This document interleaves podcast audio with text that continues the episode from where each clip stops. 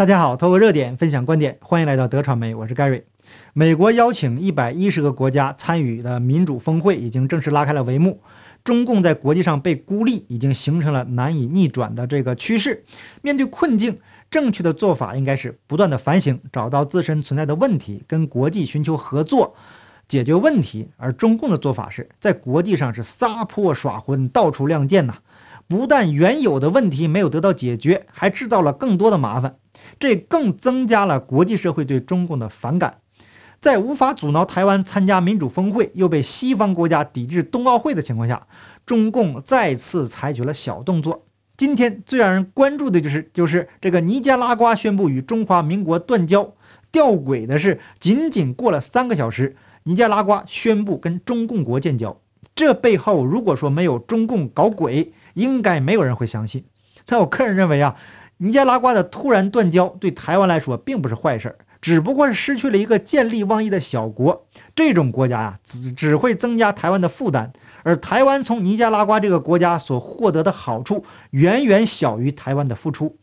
虽然尼加拉瓜单方面宣布断交，台湾却因此获得了全世界更多的支持。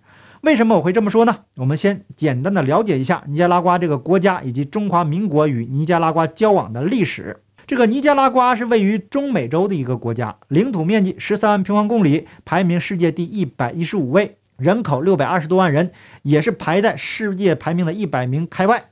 二零二一年人均 GDP 一千八百七十七美元，排名在全世界第一百四十九位，是一个贫穷落后的国家。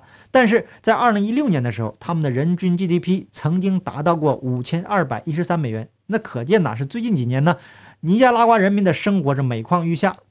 尼加拉瓜虽然贫穷，但社会治安却相对稳定，被认为是中美洲最安全的国家之一。其凶杀率只有邻国洪都拉斯的八分之一。这个现象啊，归功于1979年的革命成功后，桑杰镇政府的一系列举措。桑杰政府重组改良后的尼加拉瓜警力有不同于邻国的维安方式，不以大规模镇压型的铁腕方式扫荡犯罪集团，反倒建立了深入草根社区的地方警政系统，由警察与社区自治巡逻队联手合作维护当地治安。那尼加拉瓜的主要经济来源依靠农业，在一九七零年代啊，这个农林渔牧以及矿业发达，享有中美洲谷仓的盛名。后来啊，经历地震以及内战的摧残，社会发展相形落后。直到十年来，政情稳定，积极运用国际援助发展基础建设，致力于保护劳工、改善民生医疗、开放市场、拓展出口、吸引外资及增加就业。这其中就有中华民国台湾的功劳。台湾在跟尼加拉瓜的交往过程中，都付出了哪些真金白银，以及台湾自身又带来了什么益处呢？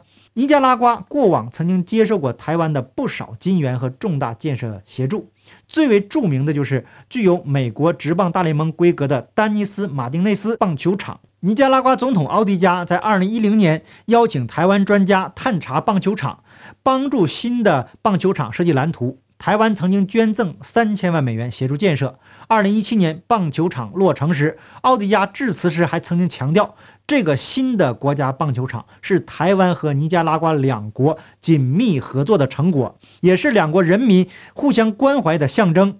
通过这个话呀，我们可以看出，台湾只获得了一个虚名，并没有获得实际的利益。当然，作为台湾来讲，跟这种国家合作也不是为了单纯的谋取利益。奥蒂加当时指出，旧的棒球场因地震损坏，有必要兴建新的棒球场。经台湾同意，提供三千万美元协助兴建。当满怀希望准备兴建新球场的时候，尼加拉瓜首都马纳瓜市又遭遇水灾，数千家庭无家可归，必须紧急安置。但政府没有钱呢，只好向中华民国政府求助，将球场经费移作兴建灾民住宅。台湾以人道及紧急优先为由，立即就同意了。之后，政府才编列预算兴建这个球场。尼加拉瓜国会也曾在2019年投票通过接受中华民国政府提供的一亿美元贷款。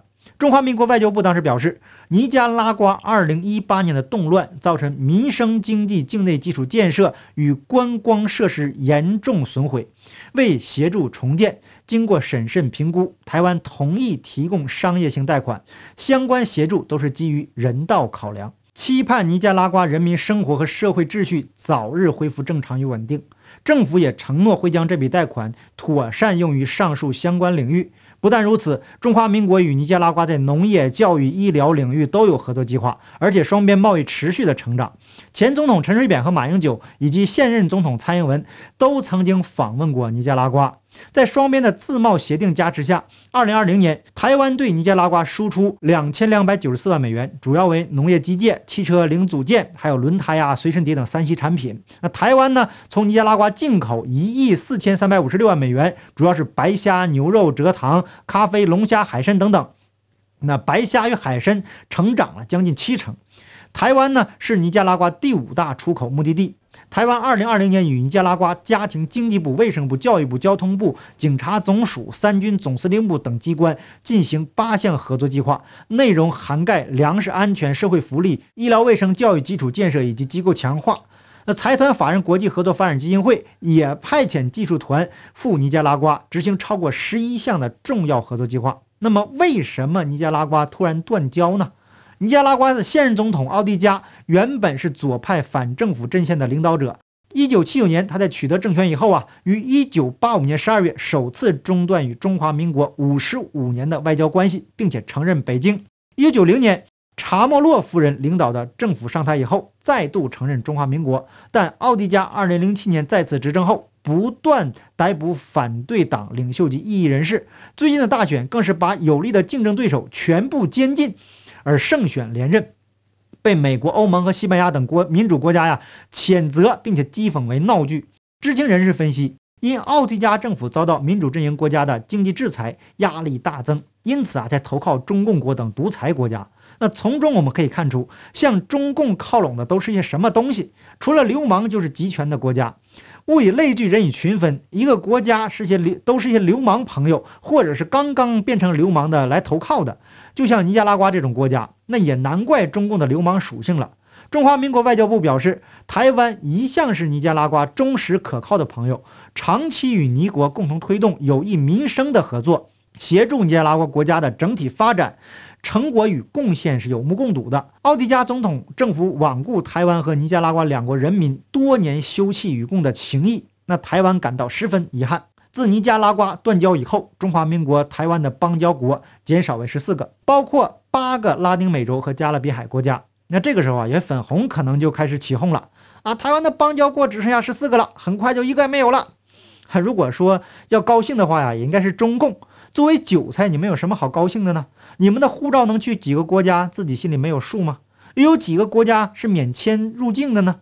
前面提到的，美国邀请一百一十个国家参加这次民主峰会，却没有中共。看看这几天，中共急得上蹿下跳，就怕被孤立。但事实却是，中共正在被孤立的过程中，包括了众多西方国家抵制冬奥会。中共表面上嘴硬说没邀请，实际上是非常的尴尬。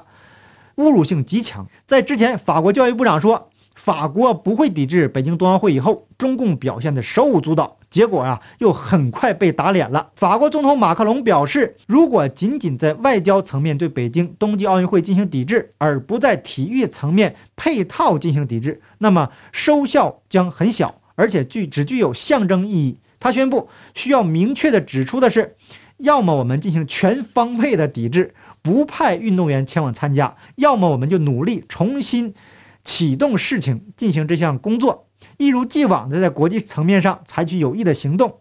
法国与欧盟伙伴和国际奥委会一起，在接下来几周的时间内做出决定。尤其是当我们看到前几周发发生过的这个事情，他指的就是彭帅与张高丽的这个绯闻。马克龙更希望与国际奥委会合作，来确保运动员保护章程的践行。法国希望帮助国际奥委会来与中国做这件事情，以确保所有运动员都得到保护。不应该把奥运会政治化，尤其是如果这种措施又小又只具有象征意义。同一天，法国外交部长勒德里昂重申抵制北京奥运会与否，法国将在欧洲层面做出决定。法新社对于早前教育部长布朗齐耶所说的法国不会抵制北京奥运会给出了不合时宜的评价。看来这位法国的教育部长啊，应该得好好的查一查，看看他或者他的家人有没有去中国旅游，是不是收了中共什么好处，或者是被中共拍了小电影。实际上啊，这个马克龙更鸡贼，意思呢是外交抵制，侮辱性很强，但实际伤害还不够，必须来个伤害更大的。那中共啊，一定是恨得牙根痒痒啊！但是呢，又不能贸然的开怼，所以呀，就没有像对澳大利亚和美国一样，说为了挽回面子啊，说没有发出邀请。那一旦这个话说出去了，就覆水难收了，把唯一一个可能改变的国家也给得罪了，那一尊这脸呢，就更没处放了。我个人认为啊，这个马克龙很可能是左右逢迎，通过这种进可攻退可守的态度，从美国或者中共一方获得更多的筹码。毕竟当初因为浅见事件被美国和澳大利亚摆了一道，怎么着也得挽回这个面子吧。那另外也要看欧盟的做法。马克龙目前的表态是典型的政客的做法。好，感谢您的点赞、订阅、留言、分享，我们下期节目见，拜拜。